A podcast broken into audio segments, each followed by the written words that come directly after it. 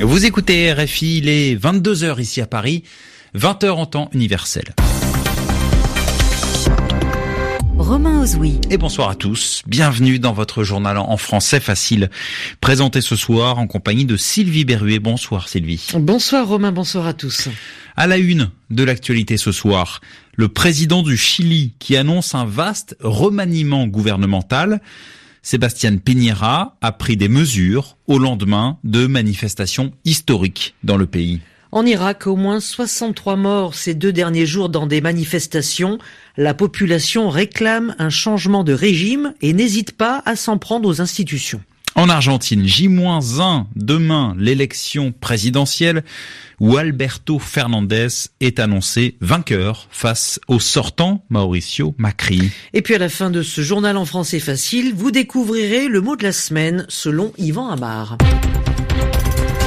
Le journal. Un journal. En français facile. En français facile. Au lendemain de manifestations historiques, le président du Chili s'est donc exprimé dans un message à la nation. Nous sommes dans une nouvelle réalité, a déclaré Sébastien Piñera. Hier, samedi, plus, hier vendredi, plus d'un million de personnes ont, ont manifesté dans la capitale Santiago. En réponse, le président chilien a annoncé un vaste remaniement gouvernemental, c'est-à-dire que le gouvernement va être renouvelé, il va changer, ainsi qu'une levée de l'état d'urgence à partir de demain dimanche, si les circonstances le permettent, affirme Sébastien Piñera. En tout cas, c'est un nouveau pas important en direction des manifestants. La correspondance de Justine Fontaine. Il aurait été difficile pour le président chilien de rester muet après des manifestations historiques hier à travers euh, tout le pays. Jamais autant de personnes n'étaient descendues dans les rues, au moins depuis 1988, quand les Chiliens s'étaient mobilisés alors pour dire non au général Pinochet. Hier, beaucoup de manifestants demandaient la démission du président Piñera, très critiqué pour avoir mis en place l'état d'urgence et le couvre-feu dans le pays, des mesures inédites depuis la dictature. Le président avait déjà changé de ton mardi en annonçant une série de mesures sociales, notamment des hausses des minima vieillesse et une aide pour les employés payés au salaire minimum. Aujourd'hui, il fait donc un pas supplémentaire en direction des manifestants. Il n'a pas précisé quand serait annoncée la composition de son nouveau gouvernement, mais il sera par exemple très difficile pour lui de garder son ministre de l'économie, mais aussi son ministre de l'Intérieur, particulièrement décrié aujourd'hui à cause des violences policières qui ont fait des centaines de blessés et plusieurs morts depuis la semaine dernière. Justine Fontaine, Santiago, RFI. Et puis, autre décision euh, ce samedi au Chili, annoncée par l'armée, la suspension du couvre-feu à Santiago. Il était en vigueur depuis une semaine. En Irak, en revanche, la situation ne tend pas vers l'amélioration, c'est-à-dire qu'elle ne s'améliore pas. Oui, effectivement, l'Irak euh, qui est en proie à des manifestations violentes, les protestataires réclament la chute du régime et euh, ils s'en prennent aux institutions. Ils ont mis le feu ces derniers jours au siège de plusieurs partis politiques. Le bilan est très lourd. En 48 heures, au moins 63 personnes ont été tuées dans le sud de l'Irak ainsi qu'à Bagdad, la capitale, et les autorités semblent incapables de répondre à la colère des manifestants. La preuve aujourd'hui, le Parlement se réunissait d'urgence et aucune décision n'a pu être prise. Oriane Verdier. Le Parlement avait publié un communiqué annonçant pour ce samedi une réunion d'urgence afin de se concentrer sur les demandes des manifestants et sur les moyens de mettre en œuvre un projet de réforme concret.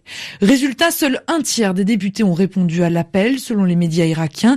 La session a donc rapidement été abandonnée.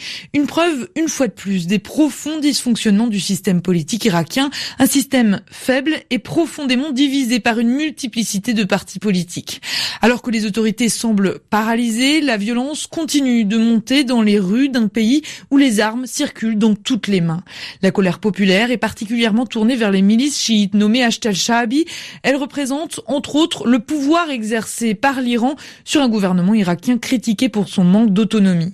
De son côté, le commandement des forces irakiennes accuse des groupes armés de s'immiscer au milieu des manifestants dans le but de tuer des militaires ou de libérer des prisonniers.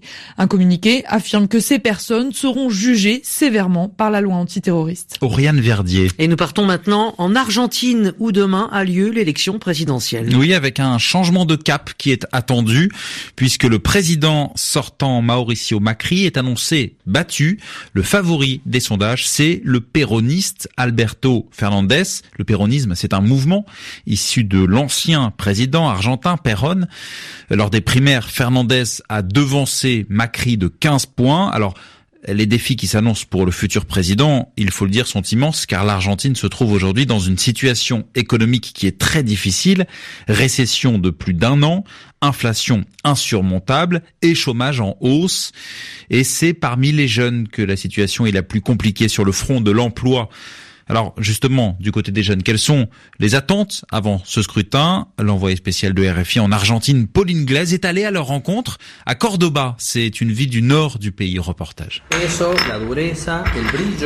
Dans la maison du futur, des formations sont proposées aux jeunes. Ce jour-là, John Astor apprend à fabriquer des lampes.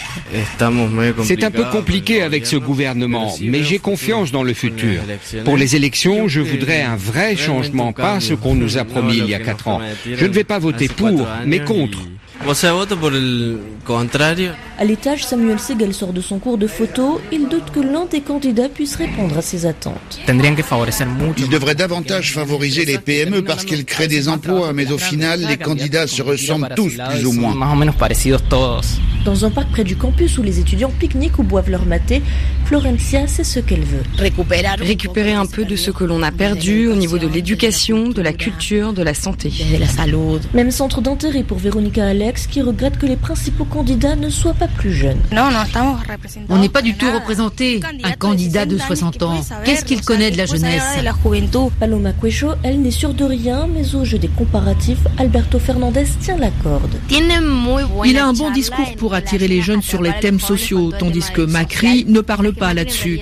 Les jeunes sont presque tous pour Fernandez, mais c'est aussi parce que dans ma fac, ils sont tous péronistes. Des jeunes ont malgré tout manifesté leur enthousiasme lors du dernier rassemblement de Mauricio Macri. Pauline Glaise, Cordoba, RFI. Et puis en, sport, football, la onzième journée de Ligue 1 a lieu ce week-end. Le grand moment, ce sera demain soir, le classico, le choc entre euh, le Paris Saint-Germain et l'Olympique de Marseille au Parc des Princes. Avant cela, six rencontres euh, étaient au programme ce soir, à retenir notamment la victoire de Lille contre Bordeaux, 3 buts à 0.